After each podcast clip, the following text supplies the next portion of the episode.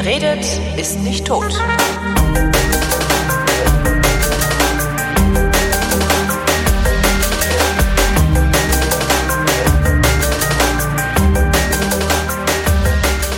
Willkommen zu den Flaschen der Sendereihe, in der ich mich mit äh, Menschen hinsetze, um über Getränke zu reden, die aber seit Jahren im Wesentlichen daraus besteht, dass ich mit Christoph Raffel sitze und wir über Wein reden und äh, sonstiges. Hallo Christoph. Hallo Holger. Äh, hallo Chat, sag ich mal. Vielleicht sagt der Chat ja auch was. Ah ja, der Chat sagt möglicherweise auch was. Äh, zumindest ist die Sagt Sendung er auch zu- Hallo? Der Chat sagt auch Hallo. Äh, Dann ist ja gut. ich überlege gerade, wo fangen wir denn an? War ich unterwegs? War ich irgendwo unterwegs? Habe ich eine Gourmetreise gemacht? Das weiß ich nicht. Ja, doch natürlich. Ich war, ich war in äh, äh, in äh, in der Nähe von Regensburg in äh, wie heißt's denn? Wie heißt denn der Ort? Na jedenfalls war ich bei Schneider und Sohn. Ach, du warst Bier trinken. Ich war Bier trinken, beziehungsweise war ich mit Georg äh, Schneider dem Sechsten, äh, habe ich Ja, ein Interview genau. aufgenommen, äh, was, was irgendwie cool ist, weil die heißen jetzt in der sechsten Generation Georg. Ich glaube, sein Sohn heißt auch Georg. ja, wenn schon, denn schon. Ne? Und braun halt Bier. Und das war, ist ein sehr schönes Gespräch geworden. Also ist noch nicht veröffentlicht, gibt's erst im September. Okay, das für- läuft dann über äh, ähm, Ähm, Hock die her. Über den Hock der Hock die her Podcast ist es. Ja. Äh, aber, aber es ist wirklich sehr, sehr schön geworden. Er hatte leider nicht viel Zeit, also wir haben nur ein Stündchen miteinander reden können. Aber Mhm. das war wirklich sehr amüsant. Also es ist ein extrem lustiger, äh, extrem offener Typ. Also ja, echt cool.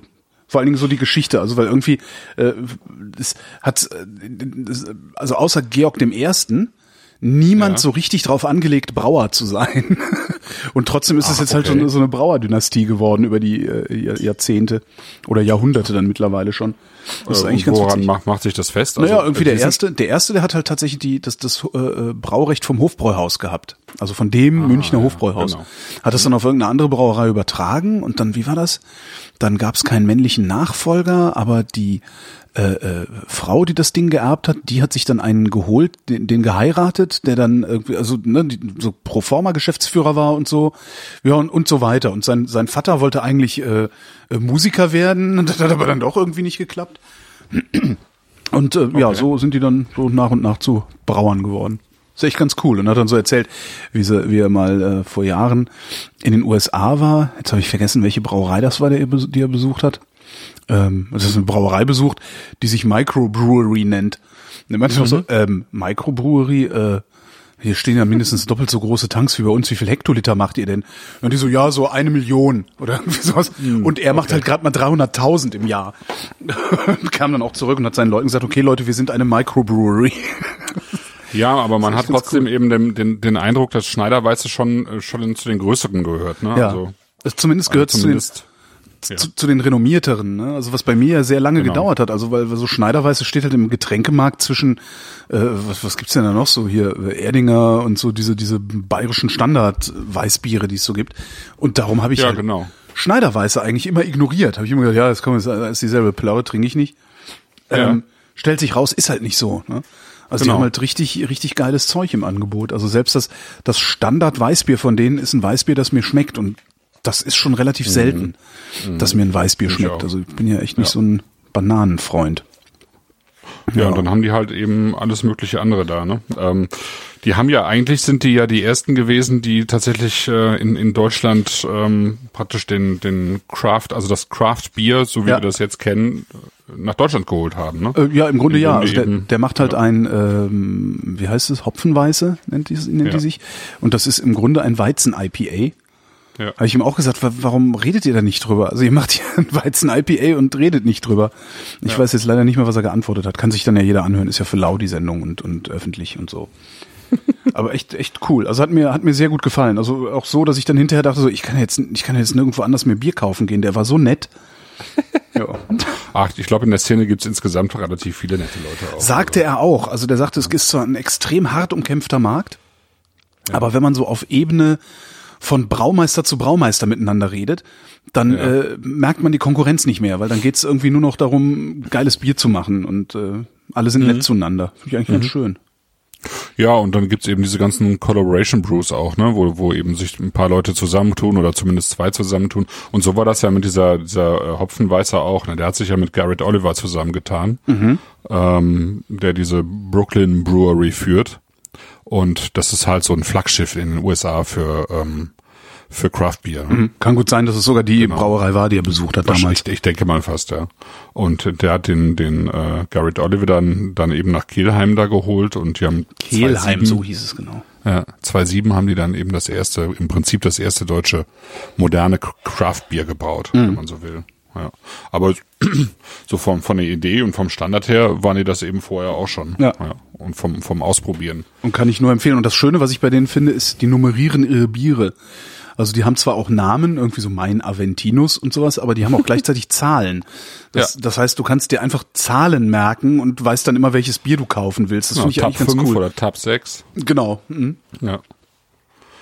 Ist ein bisschen wie bei, bei Penfolds. Ne? Ja, genau. Oder auch. Ja, genau. Fassnummer. Tab-Nummer. Ja. Bin. Und selbst waren wir denn unterwegs? Ähm, nein, wir waren nicht unterwegs. Also ich war eigentlich damit beschäftigt, sozusagen mein mein Business aufzubauen, habe aber äh, ja jetzt so die Freiheiten auch wieder Veranstaltungen zu machen. Also Also du hast bei deinem, du hast bei deinem normalen Dayjob gekündigt. Genau, ich hatte habe bei, bei meinem normalen Dayjob gekündigt. Das hatte ich ja schon bei der letzten Sendung. Mhm. Da war ich ja gerade so zwei Wochen selbstständig sozusagen. Ne? Ja. Und jetzt bin ich schon fünf Wochen. Und hat sich was daran, hat Und- sich was verändert? Ja, das hat sich sehr viel verändert. Das war ja auch die Idee dabei. Also nicht nur wieder freier zu sein in dem, was ich tue und wie ich es tue. Ähm, ich habe jetzt ein Büro, ein eigenes, ähm, in Ottensen, also ähm, so sechs Kilometer hier von, von zu Hause entfernt, eben mitten in der, in der Stadt, mitten im Leben. Das hatte ich ja jetzt vorher nicht. Und ähm, was sich zum Beispiel verändert hat, was bei mir dringend notwendig war, dass ich mich wieder in Bewegung setze. Ja, Ja. Und das mache ich eben buchstäblich und äh, fahre halt in der Stadt nur noch mit dem Fahrrad. Ich Das ist geil, vorher- ne? Ja, ist total schön. Ich hatte vorher halt eine ähm, so eine Jahreskarte von der äh, öffentlichen Nahverkehr, was natürlich auch toll ist. Äh, also ein, ein Jobticket. Mhm. Und ähm, also ich bin bin so auch schon nicht mit dem Auto gefahren. Ja, äh, öffentlicher Nahverkehr ist ja manchmal auch eine Zumutung, also vor allem im Winter. Aber auf der anderen Seite ist es halt auch total klasse, wenn man so eine Karte hat und in jeden Bus und in jede S-Bahn hüpfen kann, ohne darüber nachdenken zu müssen. Jo, ne? hab ich ja auch. Ähm, Mhm. aber jetzt mache ich das halt alles mit dem Fahrrad und äh, muss eben auch nicht mehr äh, oder nur selten darüber nachdenken, dass ich jetzt, dass ich jetzt vielleicht mal irgendwie einen Bus brauche oder so. Ne? Weil deine Distanzen Und, kürzer geworden sind oder wieso? nur ich fahre auch quer, ja, also meine meine Distanz hin hin und zurück zum Büro und äh, das hat auch, also ich pack dann immer auch die kleine na, äh, nachmittags mit ein. Das heißt, die ist jetzt noch nicht so groß, dass die die kann zwar mittlerweile Fahrrad fahren, aber noch nicht so, dass sie mit mir die Strecke fahren könnte. Ähm, das heißt, ähm, die packe ich hinten in den Anhänger rein dann nachmittags. Das ist dann nochmal so ein bisschen zusätzliche Bewegung für mich. Äh, das heißt, ich fahre schon mal diese, diese, ich sag mal, 12, 13 Kilometer fahre ich am Tag sowieso schon. Das ist jetzt nicht viel, aber ich mache halt auch alles andere, was ich in der Stadt tue, äh, mache ich mit dem Fahrrad. Also die hat zum Beispiel jetzt im Moment Schwimmkurs, der ist dann nochmal 6, 7 Kilometer weiter weg.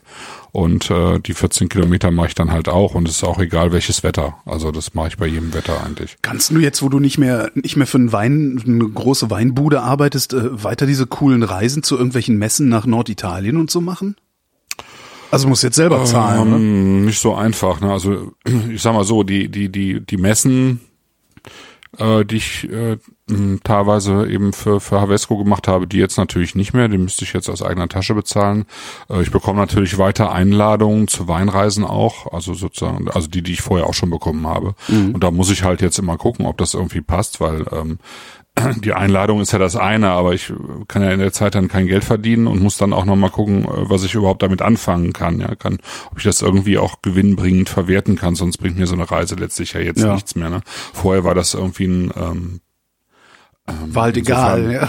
war, war, war so ein bisschen egal. Ich habe das dann für Havesco verwertet. Also ich habe dann eben Berichte geschrieben Mhm. und das, das Blog gefüllt und so weiter. Das, das, das war schon alles gut. Ne?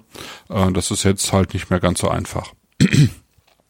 Ja, aber ähm, ja, ich werde werd im, im äh, September trotzdem eine, eine Tour machen, weil weil ich eben weiß, was ich daraus entwickeln kann, ähm, weil ich dann Veranstaltungen ähm, sozusagen mit diesem Thema machen kann. Also da, da kommt schon noch kommt schon noch was zusammen. Was ich aber eben gemacht habe jetzt letzte Woche war, dass ich äh, hier in Hamburg im Witwenball, das ist so die meiner Meinung nach die schönste ähm, Weinbar, also das Restaurant und Weinbar, ähm, meine erste Veranstaltung gemacht habe mit Stefan Krämer, den du dir auch kennst, ähm, aus, aus Auernhofen. Und äh, das, das hat richtig Spaß gemacht, das war echt schön. Also das äh, wird jetzt auch so eine kleine Serie werden. Ich werde gucken, dass ich einmal im Quartal zumindest da eine Veranstaltung mache. Und äh, die war ausverkauft, obwohl der Stefan Krämer jetzt äh, noch noch nicht so in der ersten Reihe steht, nicht so bekannt ist und obwohl es mitten in den Sommerferien ist hier in Hamburg, äh, hatten wir trotzdem irgendwie volles Haus und das fand ich echt gut. Ja. Ja, Ja, schön. schön. Und das werden wir, ähm, werde ich im November äh, wieder machen. Das steht jetzt sogar schon fest, irgendwie 9. November mit Julia Bertram und Benedikt Ah, Baltes. Ja, und ähm, so wird's dann weitergehen. Ja, wir fahren, äh, wir fahren im September, fahren wir mal äh, ein paar Tage zu Christian Stahl Ah, und ja, gucken uns okay. mal sein Weingut an. Ja, Und da müssen wir dann wahrscheinlich auch gegenüber, ne? War das doch genau gegenüber der Laden? Ja, ja, genau, genau, genau. Mal gucken. ja, ja, so ist es. Da mal reinschauen. Ja, dann haben wir, dann haben wir halt äh, irgendwann November, Oktober, äh, September, Oktober was zu erzählen. Ist doch auch okay. Ja. Fangen wir mit dem Trinken an. Ich bin sowieso komplett müde, weil diese Woche ist Sendewoche und ich habe festgestellt, ähm, abgesehen davon fange ich an krank zu werden. Das ist auch toll. Jetzt demnächst Mhm. habe ich Urlaub. Äh, und ich habe festgestellt, dass so, also das Radio, was ich mittlerweile mache, das ist echt richtig anstrengend. So für den Kopf. Ähm, Ja, du, gut, du sagtest auch, du hast jetzt drei Sendewochen hintereinander. ja gut, ist ist jetzt die dritte Woche. brutal, natürlich, ne? ja, ja, Ja, Aber auch, auch so. Also ich, ich merke einfach, ähm, dass äh, ich, also so, als ich, weißt du, so, wenn, wenn irgendwie bei Fritz früher, da habe ich halt so ein bisschen rumgespackt und sowas, ne? Und da hast du halt auf einem ganz anderen Niveau deine Interviews gemacht.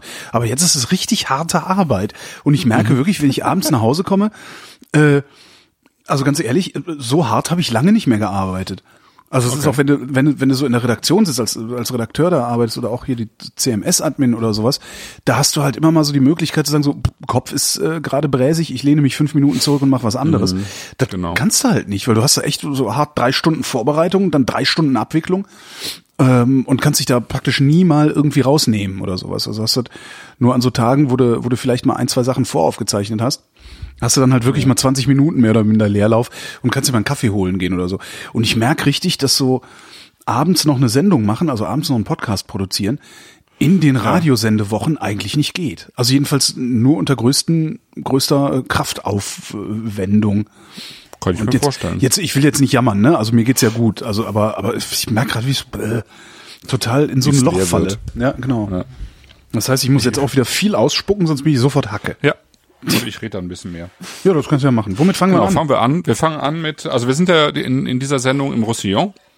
Drei Weine aus dem Roussillon. Ähm, wir haben einen Weißwein, wir haben einen, im Prinzip eine Mischung aus Weiß und Rotwein, was ja sehr selten ist, und einen Rotwein. Und wir fangen mit Weiß an, ganz Eine klasse. Mischung aus Weiß und Rotwein. Hatte Ja. ich neulich ja auch schon mal. Genau. Der hieß Ulm. Ähm, und äh, also da, da, da war ich bei, bei äh, wie, wie heißt er denn hier? Äh, der hier. Winnie Äh? In Berlin, der geile Weinladen am Savin. Vinikultur. Nee. Holger Schwarz. Ja doch, Vinikultur. Und äh, habe irgendwie, ich weiß gar nicht, ein paar Flaschen, ein paar Flaschen Matassa geholt, meinen neuen Lieblingswein in Weiß. Ähm, und habe so ein bisschen rumgeflaxt irgendwie, ne? Und, und ich hatte ja immer diesen Witz von wegen, äh, in schlechten Kneipen gibt's halt Weißwein, Rotwein und gemischt. Und das verkaufen sie dann als Rosé. Und der meinte, ja, dann pass mal auf, da habe ich was für dich.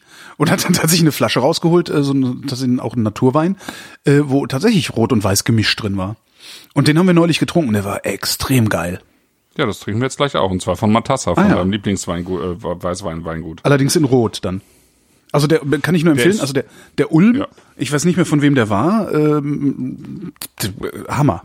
Also wirklich super. Also Ulm wie Neu-Ulm? Ja, du hast da auch von getrunken, das war auf der Party da in Friedrichshain.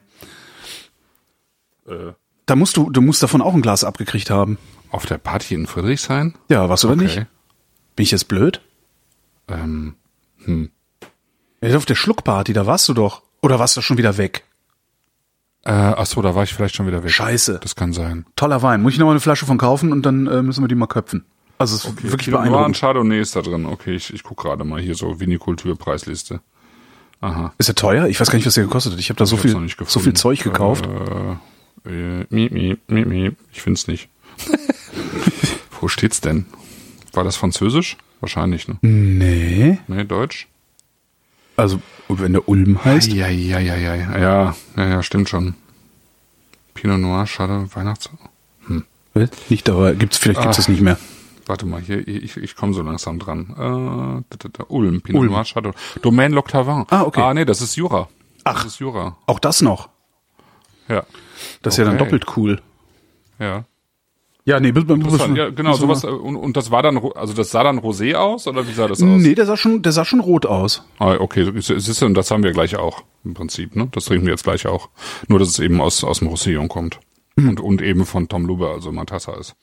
Ja, dann äh, äh, bin ja. ich gespannt. Aber Und wir das fangen. ist sozusagen im Moment einer meiner Lieblingsweine. Ich bin sehr gespannt. Also wenn der, wenn der mich genauso wegflasht wie der weiße Matassa, der, also der weiße Matassa, der hat ja wirklich, der hat René Moss als meinen Lieblingswein abgelöst.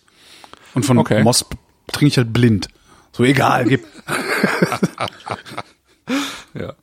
Ja. Ja, schön. Ähm, Gut, äh, äh, wir fangen an mit Weißwein. wir fangen an mit Weiß. Okay, ich mache Atmo. Genau. Also im Prinzip sind wir jetzt mit dem mit dieser Sendung so in meiner mit in einer meiner liebsten Regionen eigentlich angekommen. Ähm, Roussillon. Äh, Languedoc-Roussillon ist ja dieses große Gebiet, ähm, praktisch, wo es bei Set an dem, am Mittelmeer den Knick macht, runter Richtung Spanien. Ähm, ist eben voller Wein, voller äh, unterschiedlicher kleiner Weinbaugebiete und äh, Roussillon ist halt ein größerer Bereich davon. Ne? Und ähm, Roussillon hat letzt das Roussillon ähm, liegt also hinter Perpignan im Prinzip, also so fängt so unter Narbonne an, äh, zieht, äh, zieht sich äh, hinter und um Perpignan herum. Perpignan ähm, ist so die größere Stadt da, das ist schon praktisch kurz vor der spanischen Grenze.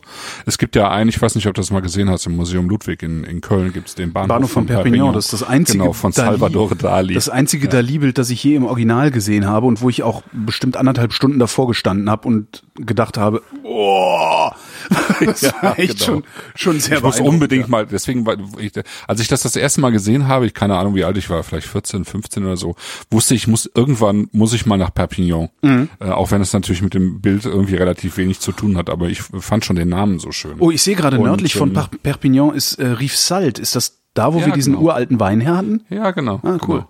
Der einzige Wein, den ich je getrunken habe, der älter war als ich.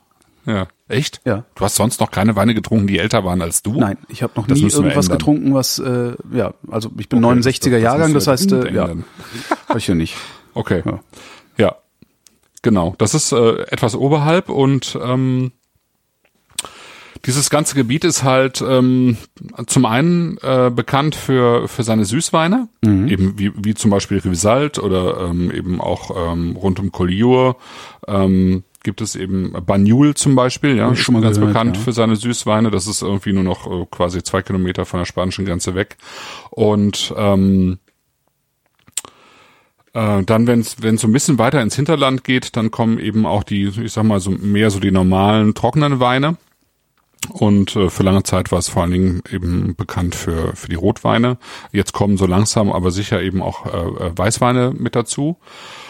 Und das Ganze wird letztlich geprägt durch, äh, durch äh, vor allem spanische Rebsorten. Also das ganze, äh, das ganze Gebiet war lange eben auch äh, äh, sp- spanisch geprägt, ja, also auch von der Sprache her, äh, politisch gesehen und ähm, äh, all das, also vieles von dem, was wir da haben, Carignan zum Beispiel, werden wir gleich äh, äh, drin haben, äh, das ist eben Carignana äh, aus Spanien, ja. äh, Mourvedre, ähm, Mauvais. Mhm.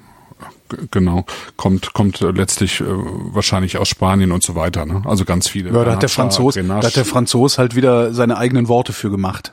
Das macht er ja ja, immer. gut, das machen sie alle. Ne? Stimmt ähm, auch, Letztlich ja. hast du ja auch. ja, aber für- bei, nur beim Franzosen kann man sich drüber lustig machen. Das ist halt der Unterschied. Wobei eben viele der französischen Rebsorten ja je nach je nach äh, Gebiet dann auch keine Ahnung und je nach Alter 20, 30, 40 verschiedene Synonyme haben. Hm. Ja. Ähm, das Problem sozusagen für diese ganze Region, das war im Languedoc auch so, äh, ist im Roussillon letztlich auch so, ähm, dass äh, viel zu lange zu wenig Qualität erzeugt wurde, so dass äh, insgesamt eben die ähm, und, und, und eben viel zu viel Wein, ja, also viel zu viel Tafelwein letztlich, äh, minderer Qualität. Und ähm, Insofern ist eben der der ähm, die Anbaufläche extrem zurückgegangen. Also es gab äh, Anfang der 80er gab es irgendwie noch knapp 60.000 Hektar etwa und äh, das ist äh, heutzutage gibt es 24.000 Hektar. Das ist schon heftig viel, also fast äh, äh, etwas weniger als zwei Drittel runtergegangen. Äh, Hat wahrscheinlich insgesamt dem tut es dem Anbau gut, aber äh, für die einzelnen Winzer ist es natürlich natürlich schwierig. Ne?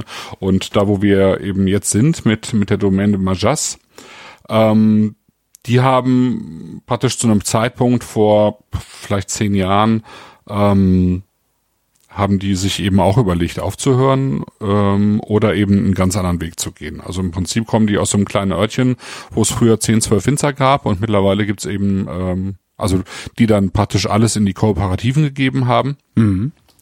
Ähm, und mittlerweile gibt's eben nun deutlich weniger. Ich glaube, es sind insgesamt äh, heutzutage drei, die, die irgendwie äh, ihre Weine selber vermarkten, was eben relativ schwierig ist.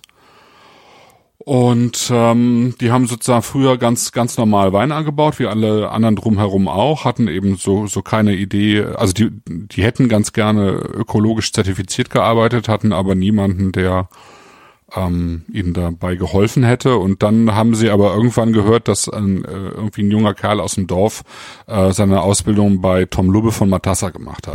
Und ähm, über den kam dann der Kontakt zustande. Die haben dann Tom Lubbe gefragt, ob er ihnen nicht helfen könnte. Und er ist dann sozusagen Berater dieser Domain geworden. Das heißt, wir machen sozusagen der erste und der zweite Wein sind sozusagen geprägt von dem, dem Stil, den der, den, den der Tom Lubbe da auf Matassa hat. Ja, können wir mal reinriechen. Jo. Ah ne, muss man sich ja gar nicht vorher freihusten.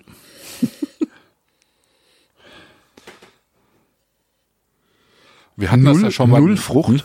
Ja, genau. Wir hatten das ja schon äh, sozusagen anfänglich bei äh, Roche dran ähm, mit mit so ein paar ähnlichen Rebsorten schon an der Südrhone.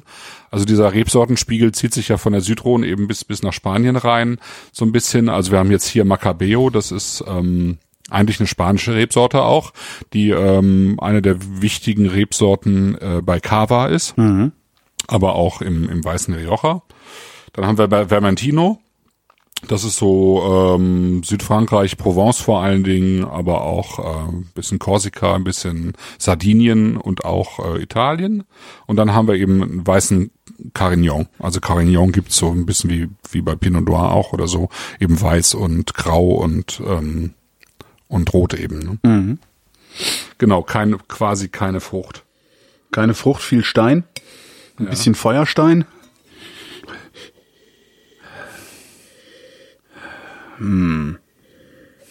Hat auch so ein bisschen was Gummiartiges. Hat ein bisschen Gummi, ja. Feuerstein und Gummi, ne? Das ist so ein bisschen so so ein reduktiver Ausbau. Also Reduktiver Ausbau. Genau, wo, wo, wo sozusagen während, während der Gärung oder, oder später auch im Ausbau eben praktisch keine Luft reinkommt. Ne? Also sozusagen das, das Gegenteil zum Oxidierten. Ne? Und das erkenne ich woran?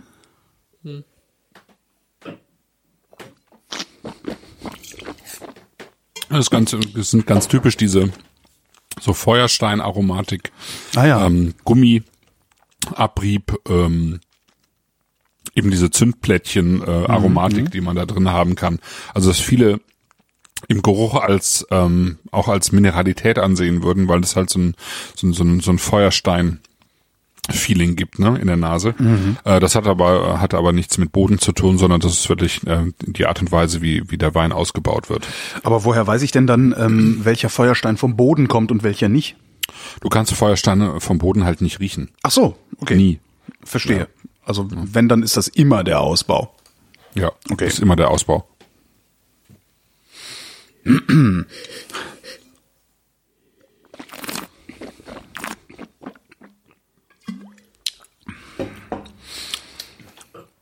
Ich hatte ja eigentlich gehofft, dass wir diese drei Weine jetzt im Hochsommer irgendwie trinken, wenn draußen irgendwie 30 Grad sind, stattdessen sind 30 Grad 13. sind.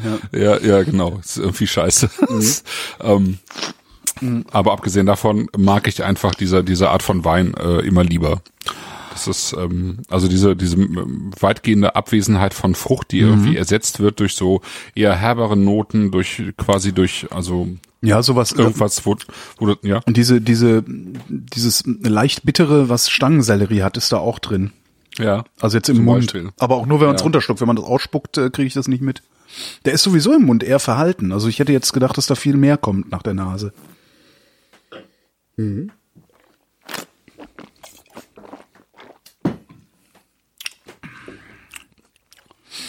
Ja, fies saftig ist er. Genau. Fies saftig. Also schöne Säure, so Druck am Gaumen, auch ziemlich offensichtlich so dieses salzige, was er hat. Ja, absolut. Sagt der Chat übrigens auch. Salzig, mineralisch, würzig. Genau, salzig, mineralisch, würzig. Kräutrig. Bitter, Bittermandel? Nee. Ein Bittermandel sehe ich jetzt auch nicht, aber kräutrig schon. Bittermandel. Bittermandel. Noch nie einen vergiftet oder was?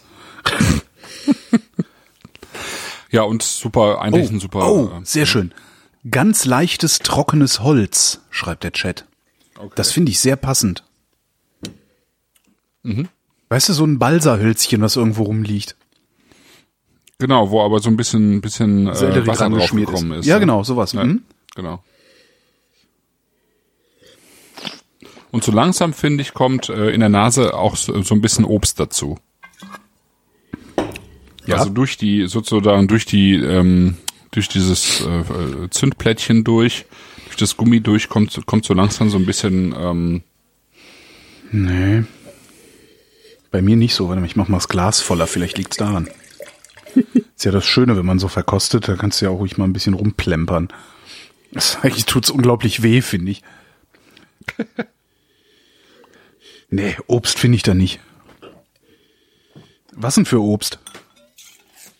Olles ich Obst? bin mir noch nicht so sicher, aber so Kernobst irgendwie. Schon so ein bisschen, Oller Apfel. so ein, so ein, so ein, so ein gelber Apfel, ja. Nee. Nee, habe ich gar nicht. Aber ich rieche auch schlechter als du. Ich bin auch wieder auf Cortison. Also ist eigentlich ein Wunder, Ach dass ich überhaupt rieche. Ja. Krass.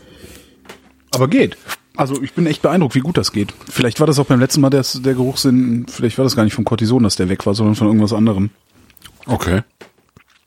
Mal beobachten. Ja. Ich bin Aber es ging doch dann auch irgendwie dann. äh, bei der Roséverkostung, nein, ich habe ich hab da, ich glaube, Hm. drei Weine gerochen. Und ähm, was ich da gerochen habe, ist, ja, ist Wein. Das ist, was Hm, okay. ich gerochen habe. Aber, Aber keine, geschmeckt hast du ihn schon, ne? äh, aber auch nur minimal. Okay. Aber den, den, den Rosé hast du nachgekauft, ne? ähm, du meinst letzte Sendung? Ja.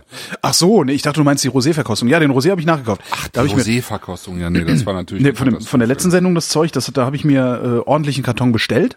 Also einen echt großen Karton. Weil die Liebste auch sagte, oh lecker, bestell mir was mit davon. Ja, dann habe ich einen echt großen Karton gekauft. Und dann habe ich getwittert, dass es das gibt und dass ich das für diesen Sommer am angemessensten finde. Weil ich dachte mir, das twitterst du erst, wenn du dich selber versorgt. und den, den du da empfohlen hast, äh, das war so ein teurer Rosé. Ja, Vino Dilice, genau. Ähm, Den, den habe ich mir auch mal mitbestellt, aber nur eine Flasche. Also weil der kostet ja Und irgendwie wie gesagt, den, ja, du musst den, du musst, ja, der kostet halt über 30 Euro. Ja, 33 oder so. Das ist Aber das, der ist halt jeden Cent wert. Du musst den halt nur vorher, ähm, du musst ihm halt reichlich Luft geben. Also entweder du schüttest ihn in, in eine Karaffe ein, zwei Stunden vorher. Mhm. Ich habe den das letzte Mal doppelt dekantiert, zwei Stunden bevor wir den aufgemacht haben. doppelt. Ja, einfach in eine Karaffe geschüttet und dann wieder zurück. Weißt du, du kennst ja diese, hast du doch auch so eine, so eine Karaffe, die. Ach, dieser, dieser mit diesem komischen Flasche Stopfen oder so. Ja, genau. Ja, genau. So dass Genau. du in die, dann, dann, dass du eine Flasche auf dem Tisch stehen hast, die trotzdem dekantiert ist, ja. Genau. Sehr praktisches Tool. Also das brauchst du für den Wein. Wenn, du- wenn du den so ins Glas schüttest, dann sagt er dir irgendwie überhaupt nichts. Oh, gut zu wissen. Also der braucht, der muss einfach aufmachen. Und dann habe ich noch einen ist super. roten von denen und einen weißen von denen. Von Roche dran oder von Äh, Der, der Vino Dilice? Dilice. Vino Dilice. Ah, okay. Da bin ich auch. Ja, weiß ist auch super. Ja? Vinja di Milo oder so. Äh, ich weiß leider nicht mehr, wie er heißt. Ich könnte jetzt nachgucken gehen, aber das äh, würde den Rahmen sprengen. Ja, ja, ja, ja, macht nichts. Aber Obst? Und von Roche dran habe ich heute, ne, gestern, ähm, gestern und heute noch den, man, man mag es kaum glauben, aber den Merlot probiert für 6,50. Mhm. Ähm, erstens Merlot, ähm, so in der Preisklasse äh, macht das irgendwie sehr, sehr selten Spaß. Da fällt mir ein, dass ich Zwei- mal wieder Sideways gucken muss. Genau, hatte ich auch gedacht. Dann Merlot aus von der Südrhone, wo du auch denkst, äh, was soll der da? Ja, nein, nein. du denkst das. Ich denke das, ja. Okay, ich denke, was soll der da?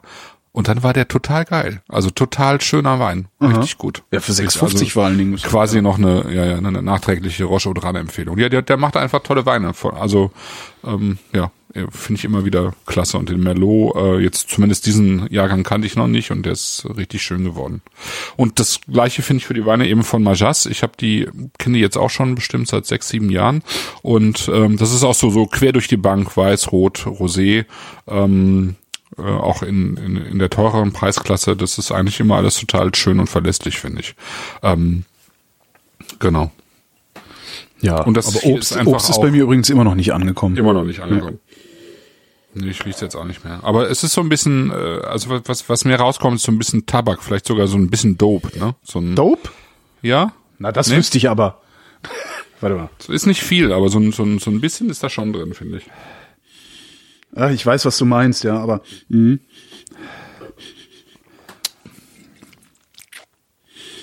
Es gibt Ja, so die, deutlich mehr davon haben. Ja, das okay. allerdings, ja. Mhm. Ja. Ja, und dann super zum Essen. Also das äh, finde ich ist, ist einfach auch ein Esswein sozusagen zu dieser ganzen südfranzösischen Küche. Noch eine Anmerkung, Alles, aus, dem, diesen Anmerkung aus dem Chat. Ich schmecke Haselnüsse, sagt Ah, der Chat. Auch interessant. Und eine Frage aus dem Chat. Warum haben die Franzosen keine Schraubverschlüsse? Ja, das muss man die Franzosen fragen. Also es gibt, äh, das hat sich da irgendwie bisher nicht durchgesetzt. Also die sind ja in manchen Dingen so elend traditionell, Mhm. dass das schon echt schmerzt manchmal. Ne? Ähm, ja, es, die, die, die wollen wollen es irgendwie nicht. Also ich weiß nicht, ob es an den Konsumenten liegt oder im Wesentlichen an den an den Winzern selber, dass sie das irgendwie äh, ästhetisch nicht nicht haltbar finden, aber es setzt sich nicht durch. Ja, Es ist wirklich ganz selten, dass du mal was findest. Ja. Naja, äh, wir werden es überleben. Wenn der Franzos das überlebt, überleben wir das auch. Genau. Ja, Ja. Äh, was haben wir denn da noch zu erzählen? Haben wir noch was zu erzählen? Genau, zum, über das Essen wolltest du noch reden.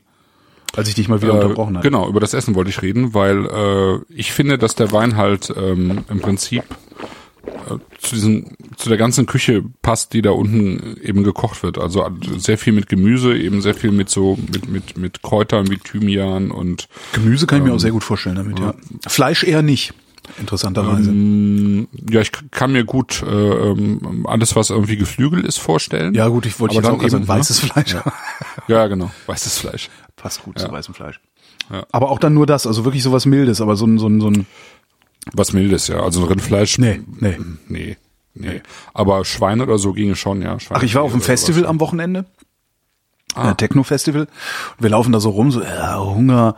Ich denke auf einmal, sag mal, ist das da hinten das Logo von Kumpel und Keule? Katrin so, Okay. äh, ja. Na, mal gucken. Hingelatscht. Haben die auf dem Techno-Festival einen Burgerstand gehabt von Kumpel und Keule. Okay. Also die besten Burger, die ich je in meinem Leben gegessen habe. Waren wir da eigentlich?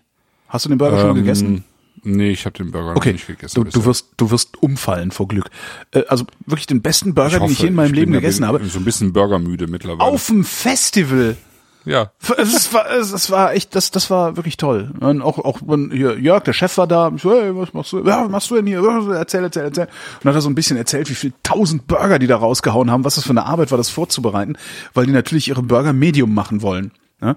Und die Hackfleischverordnung hat halt das Problem, dass wenn du tiefgefrorenes Hackfleisch hattest, dann musst du das durchgaren. Und das will der halt nicht, weil dann schmeckt's halt scheiße. Und dann sind die hingegangen, haben ein paar tausend Patties gemacht und die schockgefrostet. Und dadurch, dass die schockgefrostet sind, äh, passiert da irgendwas mit dem Fleisch und dann darfst du sie wieder Medium braten. Also es war schon wirklich sehr, sehr, sehr beeindruckend, dann äh, auf dem Festival einen Burger zu essen, der nicht irgendwie so mäh war, sondern echt geil. Und also nicht letzten Festival hattest du doch auch irgendwie so einen guten Stand da. Irgendwie. Nee, das war ähm, beim Rammstein-Konzert in der Waldbühne. Ah, okay. Da gab's einen Burgerladen, Rega Burger hieß der. Ähm, das ist so ein, so ein Foodtruck, der tingelt so durch Berlin und Ja. schreibt dann immer auf Facebook, wo er als nächstes steht. Äh, und die haben einen veganen Burger gemacht, Ach ja, genau. der mich total von Socken gehauen Ah, okay. hat. Und ich habe bisher noch keinen guten veganen Burger gegessen gehabt. Das war dann immer so mh, so bemüht und der war richtig geil und die haben deren deren Patty war halt nicht aus so hier Seitan oder Tofu, sondern aus einer Mischung aus irgendwie was was irgendein Eiweißzeugs und schwarze Bohnen. Und Okay. den Patty daraus das war sehr cool. Ja. Naja, äh, Entschuldigung, aber ich ja. Äh, nö. Wo waren wir denn? Ach so, wir waren fertig mit dem Essen, oder? Wir waren eigentlich fertig mit dem Essen, ja. Also ich meine, was, was halt super passt, ist so diese ganze Riege an ähm, dem, was du da äh, sozusagen vor Ort auch frisch aus dem Meer holst, ne? Mhm. Kalamari und und äh, äh, der ganze Krempel, ne? also äh, Tin, Tin, Tintenfische irgendwie, ähm, finde ich, das, das passt alles gut. Ja, mit Zitronen äh, auf den Grill geschmissen. Ähm, all das kannst du irgendwie total gut dazu nehmen. Alles, alles was irgendwie mit mit äh, mit Orangen auch zu tun hat, so ein bisschen. Ne? Wir hatten es ja letztes Mal Agrumen. Äh, Agrumen, also, genau, ich erinnere mich. Zitrone, Orangen, Grapefruit, alle, alle äh, also was, was, was sozusagen mit in die Soße oder einfach drüber gespritzt wird, das finde ich passt total gut zu solchen Weinen. Mhm. Sehr schön. Mhm. Was haben wir bezahlt für die Flasche? Weißt du das auswendig? 10,50. 10,50. Also auch nicht unbedingt für alle Tage, aber für jeden zweiten? Nicht für alle Tage. Genau, für alle Tage ist dann eher Roche Audran. Und für jeden zweiten oder dritten kann man so eine Flasche schon mal aufbauen, genau. finde ich. Ja. Womit machen wir ja. weiter? Wir machen weiter mit ähm, Matassa und Mat Kume de Lola. Matassa. Äh, wieder aufmachen. Ja, Matassa war ja wirklich die, also der weiße ähm, Matassa war ja wirklich die, die Entdeckung des, weiß ich nicht was. Also das war, also ich habe äh, lange nicht mehr so Weißwein, also ich weiß noch, wir haben damals, hatten wir so eine Wagner-Stempelphase. Ja. Wo wir recht viel davon getrunken, ich auch recht viel davon getrunken und auch immer gerne gekauft habe, weil ich auch festgestellt ja. habe, dass ich Wagner Stempel Rieslinge blind kaufen kann. Die fand ich halt immer toll, egal was es für einer war. Ähm, und da, also ja, Wagner Stempel, dann halt unseren, unseren Lieblingswinzer aus Spey, ähm, Florian Weingart, den würde ich halt mhm. halt auch jederzeit blind kaufen, kriegst du nur nirgends. Äh, und, und dann verließen sie ihn eigentlich auch schon. Also es gab halt nie so einen Weißwein, wo ich gesagt habe, oder einen Weißweinproduzenten, wo ich gesagt habe, kaufe ich, egal, gib her. Mhm. ja gut, Florian Weingart kannst du halt direkt bestellen, ne? Ja, stimmt, das, äh, ja. Aber ja. da will ich ja unbedingt mal hinfahren, mal wieder. Allein mhm. der alten Zeiten willen. Mhm. Ähm, und äh, das wurde dann echt äh, eigentlich mehr oder weniger abgelöst oder, oder erweitert durch die Weine von René Moss. Ja. Nachdem wir da in an der Loire waren, die, die, dieses Wochenende. Ja. Äh, und seitdem bin ich auch bereit für Weine von René Moss einfach zu kaufen, so egal was da ist, ich nehme es, solange ich es mir leisten kann. Und das Ding ist jetzt wirklich abgelöst worden von diesem weißen Matassa. Also das hat, also und zwar regelrecht abgelöst. Also ja. das, äh, äh den finde ich so spektakulär, diesen Weißwein, dass ich. Äh, und das, äh, du meinst die Cuvée Marguerite, die wir im Dezember in der Weihnachtssendung hatten, ne? Oder nee, den du? wir äh, im Industry Standard getrunken Ach so, hatten. okay. Ja, ja. Das ist, glaube ich, der teurere, ne? Das ist einfach Matassa Blanc. Matassa genau. Blanc, genau. Ja, der, der kostet schon ein paar Euro. Genau. Ich glaube, 27, 24, ja, also ist schon ja, ziemlich teuer. Also ist jetzt halt nichts, was du, den mache ich halt, also ja, da kaufst du dann halt zwei Flaschen von und da hast dann auch ein halbes Jahr davon, weil die erstmal nur rumstehen, weil du Angst hast, die zu trinken. Aber das hat mich, ich bin nach wie vor vollkommen hin und weg, äh, einfach vom Gedanken daran, diesen Wein zu trinken. Es ist äh, sehr selten bei mir. Ja. Ja, cool. Ja. Jetzt haben wir roten, da bin ich mal gespannt. Ich mach Jetzt haben wir roten. Glas sauber hier. Genau. Und ähm, das Witzige ist halt, dass er ähm, aus Grenache Gris, also im Prinzip, also vergleichbar mit ähm, Grauburgunder, ja? ja. Also es gibt eben Grenache Rouge, Grenache Gris und Grenache Blanc. Mhm. Und ähm, der hier hat im Wesentlichen Anteil eben von, von grauem Grenache, von rotem Grenache und von Macabeo, also wieder von dieser ähm, Rebsorte, die wir vorhin schon im Weißen hatten. Das heißt, wir haben im Prinzip zwei äh, weiße Rebsorten und eine Rotrebsorte mhm. in dem Wein drin, äh, was aus dem Ganzen dann automatisch praktisch ein Vin de Table macht, also ein, im Prinzip ein Landwein oder Ach so, ein Tafelwein. Die, die Qualität versaut, nee, die Qualitätsbezeichnung versaut, egal wie gut die Qualität des Weines ist. Ja, du darfst, du äh, genau. Es gibt halt äh, also ein Qualitätswein in Frankreich, der äh, ähm, der muss immer bestimmte Standards erfüllen, ja. die äh, die die Appellation, in der er wächst, äh, eben vorschreibt. Ja. Und für Roussillon, oder das wäre dann Roussillon Village in diesem Fall, äh, müsste halt eine bestimmte Rebsortenzusammensetzung drin sein. Ja? Mhm. Ähm, und, und dann eben auch eine bestimmte Hektarertrag und so weiter und so fort, eine bestimmte Ausbauart letztlich, äh, die mehr oder weniger vorgegeben ist. Und ähm, da haben viele eben dieser, ich sag mal jetzt dieser äh, bekannteren Winzer aus der Ecke keinen Bock drauf. Die sagen halt, wir wollen die Weine eben so machen, äh, wie es uns gefällt. Und deswegen pfeifen wir eben auf die äh, AOC. Ähm, das hat er ähm, bei, bei Majas auch schon gemacht. Mhm. Ähm, da, da heißt der Wein einfach Côte Catalan ähm, weil er eben auch diesen Regularien äh, nicht entspricht, die, die die dort eben in, in diesem Gebiet des Roussillon hätten. Und so ist es bei Matassa jetzt auch. Ähm, man macht halt normalerweise keine Weine aus roten und weißen Trauben mhm. zusammen. Ne? Ich finde es ganz interessant, die Farbe, ähm, der sieht tatsächlich etwas verwässert aus. Mhm. Also da hat weder so ein Rosé, also also kein dunkler Rosé, auch kein heller roter, der sieht wirklich aus wie ein roter, in dem man ein bisschen äh, ja, Wasser gekippt hat. Ist witzig. Ein bisschen, ja, genau. Boah. Was macht Und Boah, in dem Fall ist es boah. sogar, ich habe Entschuldigung. gerade noch mal, ja, ja, ich habe gerade noch mal nachgeguckt, es ist sogar nur ein Vin de France. Also qua quasi das, das, das, das einfachste an Bezeichnung, was es überhaupt gibt. Ja. Also ein Vin de France, da, da kannst du halt alles letztlich machen. Da kannst du auch äh, Reben aus äh, der Normandie, wo eigentlich kein Wein wächst, und Reben aus, aus von der Rhone äh, zusammen mischen, rot und weiß, wie auch immer du willst. Ne? Ja. ja. Äh, äh, Tabak, ähm, äh, was ist denn das alles? Meine ist geiler Fresse ist der, der ist, ist aber wirklich Also irre das in ist halt Nase, das Zeug. Ja, ja. Boah. Kirschen, Tabak.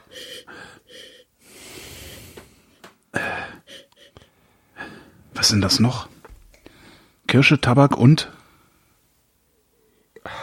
Das ist ein to- totales Parfum irgendwie. Teer? Ist das Ja, Teer? finde ich jetzt gar nicht, ne. Kirsche, Tabak. Kirsche, Tabak, Röschen? Zwetschge. Zwetschge, Zwetschge. Sehr gut. Noch ein Röschen Orange, dabei finde ich, vielleicht? Ist, ist da wieder dabei. Oro- Also ja, so Orange ist auch oder Blutorange. Agrumen meinst du? Ag- Agrumen. Dann hast du eben auch so Kräuter, Garrick, so ein bisschen Garrick äh, drin. Boah. Lavendel, finde ich, ist ein bisschen mit drin. Das ist schon sehr abgefahren, ne? Das ist wirklich, das ist wirklich irre. So, was, was sagt der Chat? Diverse Noten von Apfelwein, Kirsche, Tabak, Hustensaft, Zigarrenkiste, sehr schön, Zigarrenkiste, Bankrei frisch gesägt, was auch immer das sein mag. Bankirei ist ein, so ein Edelholz. Ah, Bankirei, so, stimmt, Bankirei. Wir haben einen Tischler und Hörer in der Hörerschaft. Wow. Jetzt bin ich mal gespannt, was der, was der von, von, von dem Versprechen in der Nase noch hält, wenn du ihn im Mund hast. So.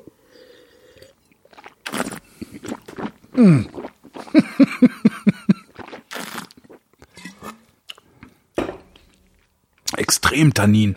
Mm. Ich glaube, den will man auch mal so zwei Stündchen in der Flasche, in der Karaffe haben, oder? Ich weiß nicht, ich mag das ja gerne so trinken. Ich finde das Also dann, ich finde gar nicht, dass er, ich finde nicht, der hat nicht Tannin, der hat eher, der ist eher so ein bisschen phenolisch. Also der hat ja keinen raus grauen Gerbstoff, finde ich. Also, mein jedenfalls Mund ist komplett viel. pelzig. Ich könnte jetzt nicht pfeifen. Guck. Echt? Okay, ich habe nur so getan. Alles klar. Okay. Mhm. Erstaunlich. Ich glaube, da hätte ich mehr, mehr Luft drin gerne. Mhm. Okay.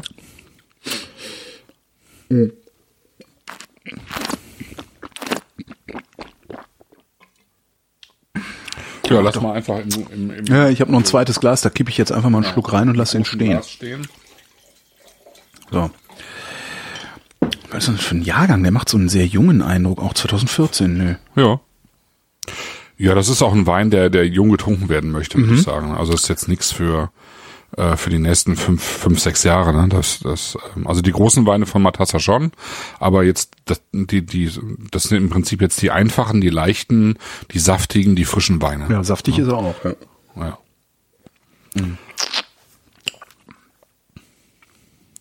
Ja, Tom Lubbe, das ist eben der Weinmacher, der gehört jetzt mittlerweile eben zu den, sozusagen zu den top angesagten Winzern von da. Also ähm, der bekannteste ist äh, Gobi, G-A-U-B-Y. Das ist der, der sozusagen diese ganze Appellation wieder so ein bisschen nach vorne gebracht hat. Und dann kam eben irgendwann äh, Tom Lubbe an.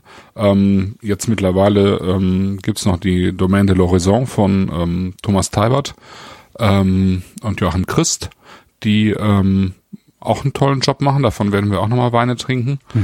Ähm, aber ich würde sagen, im Moment so Tom Lubbe ist eigentlich der, der jetzt so ein bisschen so in dieser alternativeren Weinszene irgendwie ähm, der angesagteste ist im Moment, ne? der da die Weine macht.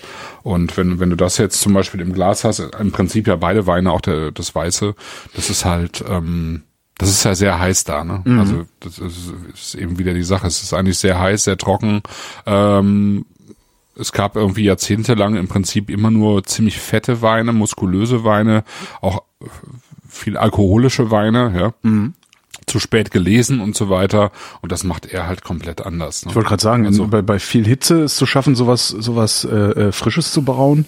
Brauen, Ja. auch schön. genau. Ich finde jetzt mit ein bisschen Luft kommt was Pfeffer dabei. Genau, und er hat selber halt auch anders angefangen. Ich kenne auch Weine von ihm, also jetzt gerade die roten, die deutlich fetter waren, die deutlich schwerer waren, die mehr Holz hatten. Ähm, und das hat er als alles total zurückgefahren. Mhm. Also durch durch die Arbeit im Weinberg äh, kann er früher lesen. Ähm, er hat praktisch äh, relativ kurze Maischestandzeiten. Also der, der lässt das, also gerade die roten nicht auch nicht so lange eben auf den Traubenhäuten. Ja. Was nennst du relativ äh, kurz in Zahlen? Ich, ich weiß es bei Rot, bei den, bei den Roten nicht genau. Also ich würde sagen, die Weißen äh, lässt er ein bisschen länger drauf, damit die eben so ein bisschen Gerbstoff kriegen auch. Und die Roten, die kannst du ja da unten, ist es ja wahrscheinlich üblich, die drei, vier Wochen irgendwie auf der Maische zu lassen, ja, mhm. den Saft. Und äh, er macht es vielleicht irgendwie eine Woche oder zwei. Okay. Ähm, so, vielleicht die Hälfte, die Hälfte der Zeit. Ähm, und ähm, dadurch bekommst du halt natürlich irgendwie einen total anderen Charakter in den Wein. Ne? Mhm. Und die haben halt alle Säure. Das ist halt das, das, das Schöne irgendwie dabei. Der ist schön. Und das Verrückte ist halt, also das Interessante am Roussillon ist, äh, ist eben auch, dass du, also die, die, das ist im Prinzip wie so ein, so ein riesen Amphitheater. Ja. ja. Ähm, also un, unten sozusagen auf der Theaterbühne ist eben Perpignan und dann geht so langsam hoch und äh, drumherum sind halt mehrere Gebirgszüge, unter anderem eben die Pyrenäen. Ne? Mhm. Und ähm, also dadurch, dass du drei, eigentlich drei verschiedene Gebirge hast, die zu, zu unterschiedlichen Zeiten sich auch aufgefaltet haben, hast du halt eine irrsinnige Menge an unterschiedlichen Bodenformationen, die praktisch äh, hochgedrückt wurden ne, ja. ne, von von drei verschiedenen Stellen, so dass du äh, also zum Beispiel dein Kalze, wo jetzt eben äh, Mantassa ist und Gobi und Domaine de l'Horizon, die ich vorhin angesprochen habe, da hast du irgendwie, da kannst du irgendwie 20 Meter weitergehen und du hast irgendwie ganz andere, ganz andere Böden wieder. Ne? Mhm. Und du hast halt Schiefer da, du hast Kalk da, du hast Sandstein da und so weiter. Also du, du kommst locker irgendwie da auf äh, 40, 50 verschiedene Bodenformationen. Ne? Und das ist halt super spannend, weil du halt ganz viele unterschiedliche Stile auch machen kannst und ganz äh, unterschiedliche Rebsorten anbauen kannst. Mhm. Also es ist eigentlich der eine der finde ich eine der spannendsten äh, äh, Weinregionen im Moment in in Frankreich. Also gerade weil sich eben das Ganze jetzt so nach meinem Geschmack eben auch in dieses frischere, saftigere eben äh, entwickelt. Ne? Wie lange werden die das noch machen können, wenn es immer wärmer wird? Ähm, die suchen halt im Moment schon äh, auch Weinberge, die halt weiter oben liegen. Also Majas zum Beispiel liegt schon weiter oben, aber du kannst halt halt auch noch weiter hochgehen. Ähm, ja, irgendwann ist natürlich Ende. Also irgendwann ist überall zu Ende. Ja, klar. Also das, äh, also in, den, in, in, in ganz vielen Anbaugebieten, auch in Spanien, also Rioja zum Beispiel, ähm, suchen die die Winzer irgendwie nach höher gelegenen Weinbergen. Äh, in Kalifornien zum Beispiel vers versuchen sie auch noch weiter hochzugehen. Überall da, wo es eben immer heißer wird. Ne? Hm. Ja. ja, dann trinken wir halt in 200 Jahren Wein aus das Skandinavien. Wir ja nicht mehr. Oder Saale und ja, geht ja, ja immer. Ja. nee, aber das wird, wird halt irgendwann kommen. Ja. Genau. Also ich meine, Deutschland sagt man halt, würde erst nochmal profitieren, nur wenn, wenn man sieht, wie, wie äh, unstet das Wetter wird. Also ja. es ist ja nicht nur Erwärmung, es ist halt Änderung, Wandel tatsächlich und das Wetter wird immer unsteter, es gibt immer mehr. Ähm, ja, die Metrologen sagen halt, es gibt nicht, nicht, nicht, nicht mehr Unwetter, aber die Ereignisse sind heftiger, die Einzelereignisse. Ja, ja, ja, genau. Das heißt, sie zerschrotet das im Zweifelsfall einfach mal auf einen Schlag eine komplette Ernte. Ne? Genau, und das ja. passiert halt irgendwie, hat man das, also jetzt in den letzten Jahren ähm, gibt's einfach immer mehr Probleme. Mhm. Das mag sich auch irgendwie äh, wieder relativieren in den nächsten Jahren, aber wer weiß. Also die letzten Jahre waren schon viele Winzer echt gebeutelt. Ne? Mhm. Ähm, und nicht, natürlich nicht nur hier, also in Österreich auch ziemlich stark, auch in Frankreich in vielen Gebieten, äh, die halt teilweise halt totale Ernteausfälle haben und das vielleicht schon zwei, drei Jahre hintereinander ja. und dann machst du halt irgendwann dicht. Ne? Ja, fängst du irgendwann an Schnaps zu brennen, da bist du ein bisschen sicherer dran. Ja. Äh, der Chat sagt, Spearmint, auch interessant. In der Nase, nasse, verrauchte Balkoncouch. Meine Zunge, Schön, ja. meine Zunge ist stumpf trocken, geschmacklich okay. Bitterschokolade. Da muss man was Fettes dazu essen. Ähm, Ein Kotelett? Kotelett würde bestimmt gehen, ja. Klar, auf jeden Fall. Schön mit Schwarte dran, ähm, so, ja.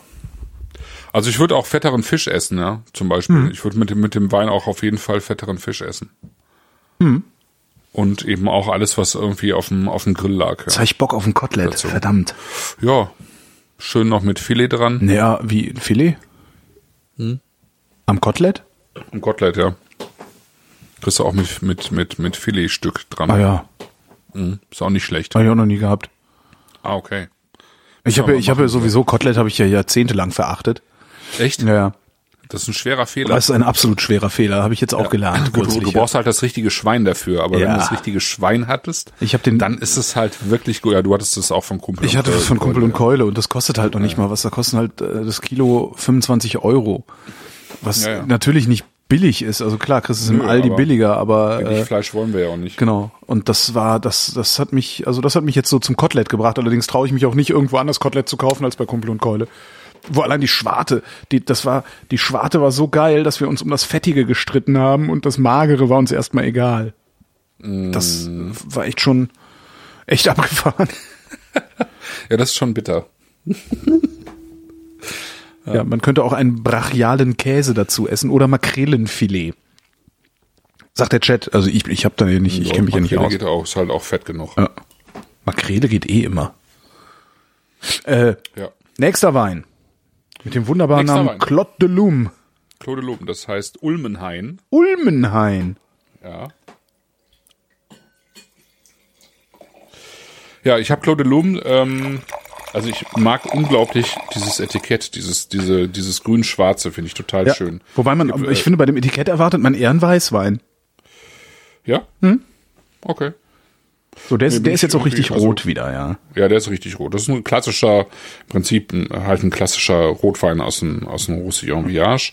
Äh, Karam, ähm, Karamani ist sozusagen die, äh, die Ortsappellation, also Village he heißt ja immer, dass es eben sozusagen, das ist wie so Ortswein, ne? Wir haben ja Gutswein, das ist die untere, dann Ortswein und dann nochmal Lagen, Lagenweine sozusagen. Das ist hier auch so ein bisschen so, das machen wir ja an den Côte d'Iron auch, Côte d'Iron Village und hier eben auch Karamani ist, ist die Ecke und, ähm, das sind im Wesentlichen eben Kalkböden, auf denen ähm, der Wein wächst. Und ähm, kennengelernt habe ich Claude Lum ähm, irgendwie in, in Brüssel. Und weil es in Brüssel echt auch äh, sehr, sehr gute Weinläden gibt, die eben schon vor fünf, sechs äh, Jahren irgendwie Weine hatten, hinter denen ich her war, die du in Deutschland nirgendwo bekommen hast. Und ähm, so war das eben bei, bei Claude Lum dann auch. Also ich, da bin ich wirklich auch nach dem Etikett gegangen, da habe ich gedacht, oh, das ist hübsch. Ähm, Kofik. nimmst du mal mit. Sieht gut aus, genau. Kofik. Genau. Und dann, dann äh, bin ich, ähm, bin ich auf der Raw, also der auf der dieser Naturweinmesse in London äh, vor vier Jahren wieder drüber gestolpert. Ähm, also quasi über die ähm, Besitzer. Und also über ähm, Eric Monet und äh, äh, Leia Monet, das sind die Besitzer dieses Weinguts, ähm, die sich witzigerweise, also er ist Franzose und äh, sie kommt eigentlich aus ähm, aus Brasilien und die haben sich in Berlin kennengelernt, witzigerweise, ähm, wo beide gearbeitet haben. Und ähm, er war irgendwie Ingenieur und ähm, die sind dann halt irgendwann darunter ins Roussillon und haben da ähm, 95, 1995 angefangen eben Wein zu machen.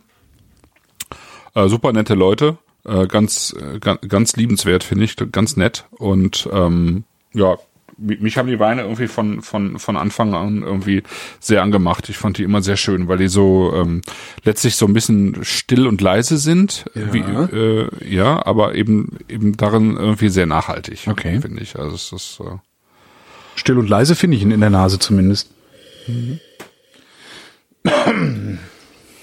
Ich habe jetzt nach dem, nach dem anderen ist es sowieso schwer, irgendwas zu riechen. Ja, der genau, der andere ist total expressiv und das hier ist irgendwie tatsächlich still und leise. Ähm, den hattest du auch schon gestern aufgemacht, ne? Den hatte ich schon gestern aufgemacht, aber nur aufgemacht und Stopfen drauf und äh, wieder hingestellt. Ja. Die haben im Moment das Problem, also mittlerweile sind sie ja bei, hier bei, eben auch bei Wein Naturell gelandet, hat irgendwie lange gebraucht, bis sie irgendwie einen vernünftigen Vertrieb in Deutschland hatten. Jetzt haben sie tatsächlich das Problem, dass denen ähm, die ältesten Weinberge äh, in einer Nacht- und Nebelaktion von irgendwelchen Irren ähm, kaputt gemacht worden sind. Wie? Also ja, das kommt irgendwie immer wieder vor. Äh, also ich kenne es vor allen Dingen eben aus Languedoc-Roussillon, dass, äh, dass Winzern irgendwie Erfolg geneidet wird oder so. Ähm, ich kenne es von einem anderen Weingut oder von zwei anderen Weingütern, wo, äh, wo nachts eingebrochen wurde und alle Fässer aufgemacht wurden. Äh, hier bei Claude Lum ist es äh, also mindestens so brutal, weil halt die der Weinberg mit den ältesten Rebstöcken äh, über Nacht quasi gerodet worden ist. Ach du Scheiße. Ähm, und zwar Anfang dieses Jahres war es, glaube ich. Aber wie asozial, ey. Das ist ja Total. ungefähr so wie im Handwerkers Werkzeug zu klauen. Das macht man doch auch nicht. Ja. Nee, das ist halt, also der, äh, ähm, Erik sagte halt auch, also wenn das, äh, wenn wir jetzt irgendwie noch mal ein oder zwei schlechte Ernten haben, ja, Ja. äh, und das passiert da halt auch, also es ist äh, auch auch da ist, äh, obwohl es im, im Prinzip äh, relativ durchgängig trocken und heiß äh, war, sagen wir mal, hast du auch da mehr mehr Wetterveränderungen als als früher, ne? Und äh, das heißt äh, auch auch eben so partiell auftretende Starkregen, äh, auch auch äh, Hagel, wie auch immer, ja, äh, was was da runterkommt. Also die haben eben auch nicht mehr durchgängig gute Jahre. Und er sagte, wenn das irgendwie, wenn wenn wir irgendwie noch ein oder zwei solche Rückschläge haben, dann müssen wir irgendwann zumachen, ne? dann müssen wir Schluss machen. Das äh, das kriegen wir halt nicht hin. Ich bin, ich bin ehrlich gesagt immer noch empört, wer sowas macht. Also ich, sowas verstehe ich nicht. Also weil was sind das sind das Konkurrenten oder sind das so irgendwie so genau so, so wie Pferderipper, die so rumrennen und irgendwie Wein doof finden, also so was weiß ich, äh, anti-alkoholische Armeefraktion oder sowas.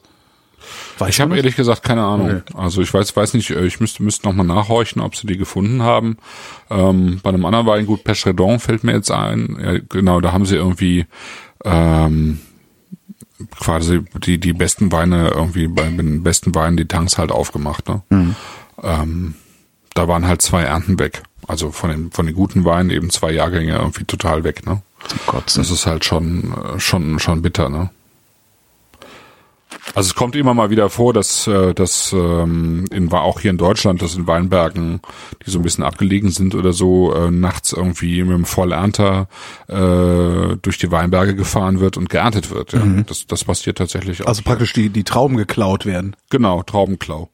Ja. Okay, da kann man ja noch mit leben, aber wenn dir dann wirklich die komplette Grundlage aber zerstört genau, aber wird, eben tatsächlich die die die die Weinberge zu zu zu kappen sozusagen, die die Rebstöcke zu kappen, das ist schon das ist schon brutal.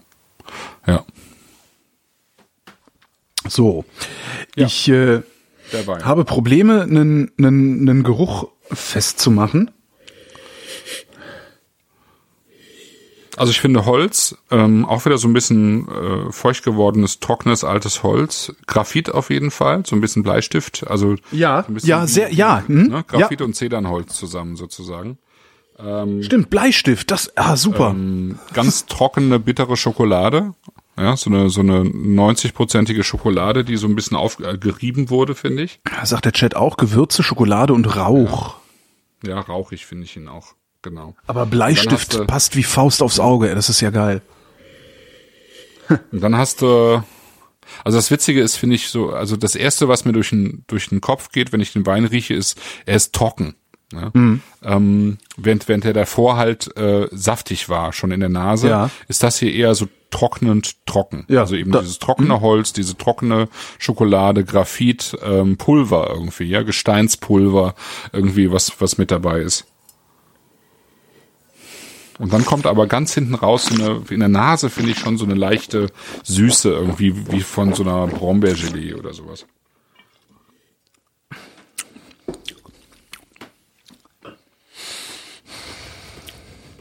Der gefällt mir sehr gut und ich kann nicht sagen, warum. Vielleicht, weil er in sich sehr stimmig und harmonisch ist. Mag sein. Also ich bin nach wie vor nicht in der Lage, da irgendwie so, ein, so eine Geschmacksrichtung rauszukondensieren, irgendwie, wie bei den anderen. Aber der ist irgendwie schön. Ich, ja. Wie du sagtest, weil der so still und leise ist, ne? Ja, der ist still und leise. Der ist saftig, aber eben auch nicht voluminös. Äh, eben auch äh, sozusagen das Gegenteil wiederum von Überreife. Ne? Das ist, ähm, also wenn man es weiß, dann dann kann man auch nachvollziehen, dass dass, dass die Rebsorten, äh, die Reben eben auf Kalkböden stehen. Kommt daher die, die, dieses, dieses Kältegefühl im Mund? Ja, genau, dieses kühle, dieses kühle, etwas steinige, ähm, etwas karge auch, ne? Genau. Das kommt noch zusätzlich ein bisschen durch die Hauptrebsorte, eben durch Carignan. Die, die, die trägt sowas auch. Die hat auch sozusagen, finde ich, in ihrer Gerbstoffstruktur so ein bisschen sowas. Ähm, ähm, Genau, dann hast du eben auch so ein bisschen vom, vom Gerbstoff dieses Trocknende im Mund auch wieder, aber nicht stark, ne? Mhm. Ich finde jetzt nicht, dass das irgendwie allzu pelzig wäre oder so. Ja, wenn man so ein bisschen, wenn man gut gurgelt, dann kommt's halt doch an. Ja, ja, ja, schon. Und alles andere, finde ich, was er hat, ist, ist da, also diese Frucht und auch dieses etwas Schokoladige wieder, aber es ist halt alles so, ähm, das fügt sich alles so schön in sich zusammen und, ist irgendwie, Mhm. Und ist trotzdem sehr dicht. Ist also- trotzdem sehr dicht gewoben. Ja, irgendwie, genau. genau. Ja, ja. Ah, sehr spannend. Ja, gefällt mir sehr gut. Und das ist jetzt nicht, also das Paket für diese und die letzte Sendung war jetzt nicht sonderlich teuer, oder? Das waren sechs Flaschen 60 Euro oder sowas, oder? Wenn ich mich nicht also täusche. der, der kostet jetzt 14,50 Euro. Mhm. Das, was ich jetzt für die Qualität von dem Wein eben auch äh, ähm, absolut okay finde. Ja. Ja, wir, wir schaffen das ja sowieso noch, die Hörerschaft dahin zu agitieren, dass sie äh, es okay, völlig okay findet, mal 15 Euro für eine Flasche Wein hinzulegen. Also das, äh, irgendwann kriegen wir die Leute dazu. Ja. Also der teuerste ist tatsächlich der de Lola, also der, den wir da vorgetrunken haben. Äh, da zahlst du halt auch den, den Namen Matassa irgendwie mit. Mhm. Ah, okay. Ja, bestimmt irgendwie zwei, drei Euro. Das ist einfach so, das ist mittlerweile einer der Winzerstars in Südfrankreich, kann man nicht anders sagen. Mhm. Und der könnte den Wein wahrscheinlich auch für 14 Euro oder 13 Euro anbieten. Aber das ist auch okay. Finde ich. Ich mal, dafür macht er einfach auch einen guten Job. Und das, was die da tun, ist halt sehr aufwendig. Ja. Das muss man einfach sagen. Weil Naja, und man, man kauft's ja auch nicht jeden Tag. Also es ist ja jetzt Nee, nicht so, dass ich genau. irgendwie jeden Tag, also ich, nur weil ich sage, ich finde es unproblematisch, eine Flasche Wein für 15 Euro aufzumachen, äh, heißt das nicht, dass ich mir jeden Tag eine Flasche Wein für 15 Euro aufreiße. Aber ist jetzt halt auch nicht so, dass, dass ich äh, irgendwie mich davor scheue, sie aufzumachen und mir denke, so ich heb die für was Besseres auf oder so. Äh, natürlich Nee, bin ich auch froh, ich, wenn ich für sollte man auch nicht 6,50, tun. wenn ich für 6,50 einen schönen finde. Also das ist mir natürlich Ja. auch lieber. Ne? Ja. Also geht mir auch so. Ich, äh, das ist wie beim Fleisch halt, ne? Also wenn, äh, wenn, wenn du dann Fleisch halt bei Kumpel und Keule kaufst, dann, also bei mir wäre das dann so, und ich, ich habe halt einen, ich sag mal, einen äh, entsprechenden Laden hier, dann heißt das halt für mich, dass ich eben nur einmal die Woche Fleisch esse. Genau. Ja? Äh, dafür aber dann eben auf dem Qualitätsniveau. Und f- für Wein gilt für mich das gleiche mittlerweile, ja. Also ich habe früher relativ täglich Wein getrunken. Ähm, und das ist dann immer weniger geworden. Und äh, damit hat sich dann aber auch der Preis ein bisschen erhöht. Ne? Das, ähm, ja, also das bedingt sich so ein bisschen auch. Ja. Chat, äh, Nachricht aus dem Chat. Also ich gebe auch mal 15 Euro für eine Flasche Wein aus, aber in dieser Reihe, also in Flaschen, haben mich eher die Weine in der 5 bis 7 Euro Kategorie dadurch beeindruckt, wie viel für so wenig Budget geht. Aus der Kategorie, was alles geht, wenn man es richtig drauf anlegt. Das stimmt, ja. Also dafür ist Rocher dran eben ein gutes Beispiel, aber eben auch, ähm, auch was wir auch hatten, Schwedhelm oder äh, letztes Jahr eben Petri, ne, der, der, der Cuvée Madeleine oder so. Das sind, äh, aber da musst du halt auch äh, gut nachsuchen. Ne? Ja, das, Also das jetzt- kriegst du wahrscheinlich als Laie nicht hin, oder? Das kriegst du als Laie nicht so gut hin. Das sind, ähm, also dafür mu musst du dann äh, letztlich schon viel probieren und so Ja. wie jetzt Petri eben mit den Weinen, äh, das war halt für mich auch ein Zufall. Ne? Da bin ich ja hier über so eine so eine Veranstaltung gelaufen, habe die Weine eben probiert und bin dann eben relativ zum Schluss bei bei Petri gelandet und habe dann diese fand eben diese Cuvée Madeleine für die 5,90 oder so die Flasche, ne? Fand ich halt sensationell, ne? Und äh, nee, das passiert nicht alle Tage. Und deswegen sind eben auch so so Weingüter wie Roche dran, ähm, die findest du eigentlich selten. Ja? Also so ein Merlot eben, den wir jetzt nicht in der Sendung hatten, aber ich jetzt eben die die, die Tage probiert habe für 6,50 oder eben der ähm, eigentlich alle auch gerade die einfachen Weine von von Roche Audran. Das ist halt ähm, also wenn du dann auch noch weißt, mit wie viel Aufwand die letztlich arbeiten. Ja.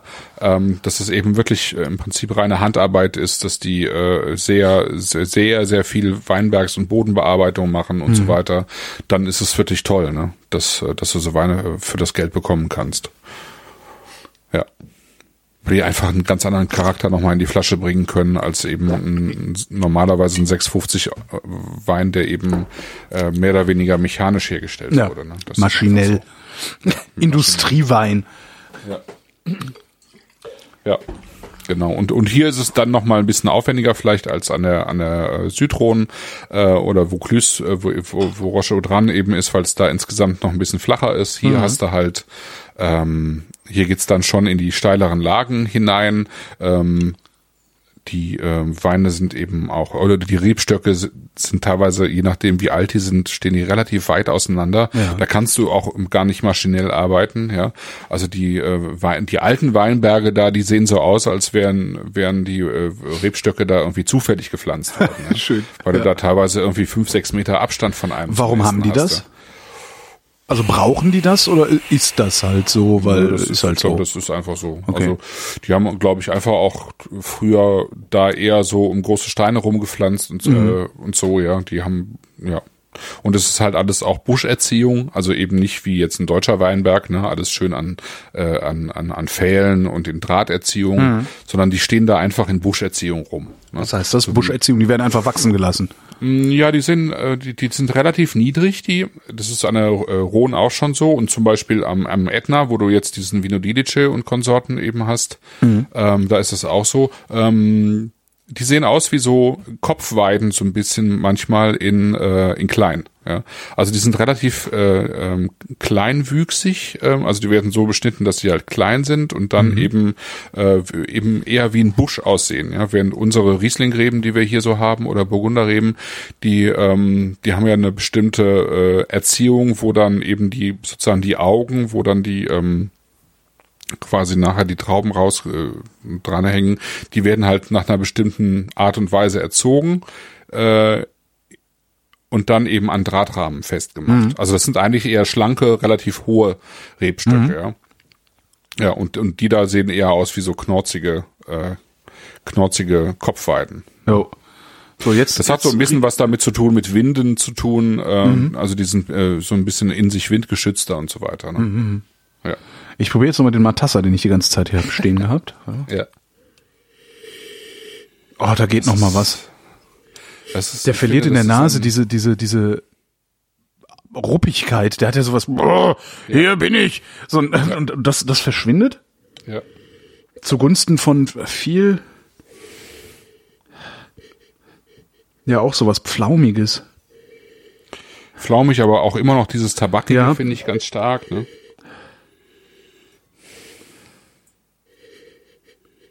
Das ist ein sehr, sehr ei- äh, eigener, markanter Duft, finde ich.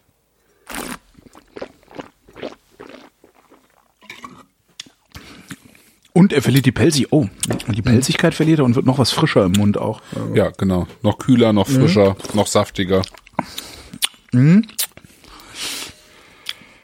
Noch stärker so in diese, diese Blutorangen-Richtung, finde ich. Ähm, super.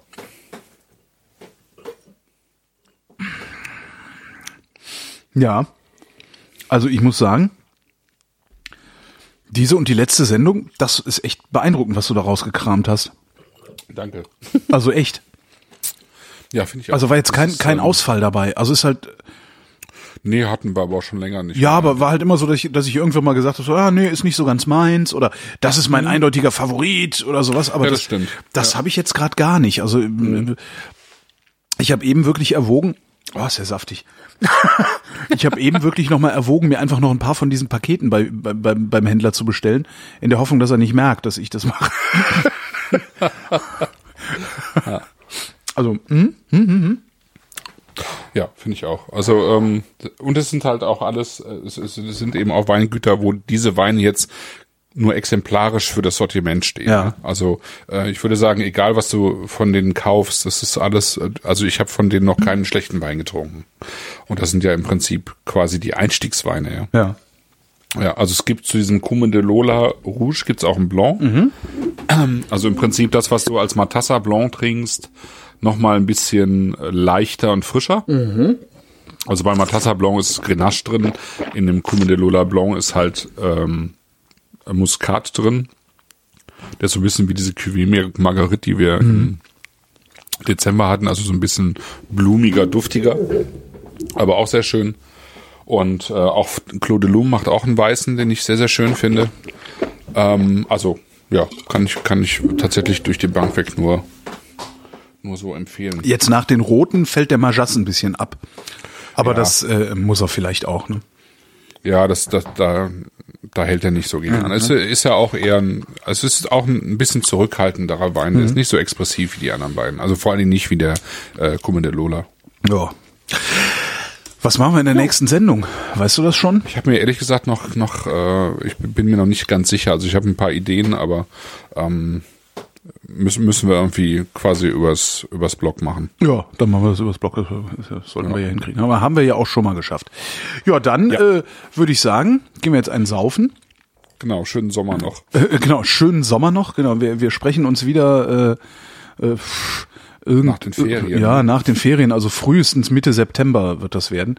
Äh, ja. Wenn denn überhaupt äh, Terminankündigungen gibt's dann. Äh, Wahrscheinlich als erstes bei Christoph im Blog, originalverkork.de. Ich verkack dann wieder die Terminankündigung, bis Christoph mich fünfmal darauf hingewiesen hat und schreibt dann zwei Wochen genau. vorher in mein Blog, vrind.de, wo, äh, äh, an welchem Abend diese Sendung stattfindet. Ja, also lest einfach originalverkork.de, da lernt ihr auch was über Wein.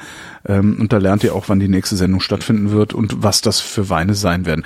Bis dahin, vielen Dank, Christoph. Vielen Dank, Holger. Und äh, euch danken wir natürlich für die Aufmerksamkeit und den Chattern, oh ja. für die Teilnahme. Bis zum nächsten Mal. Tschüss.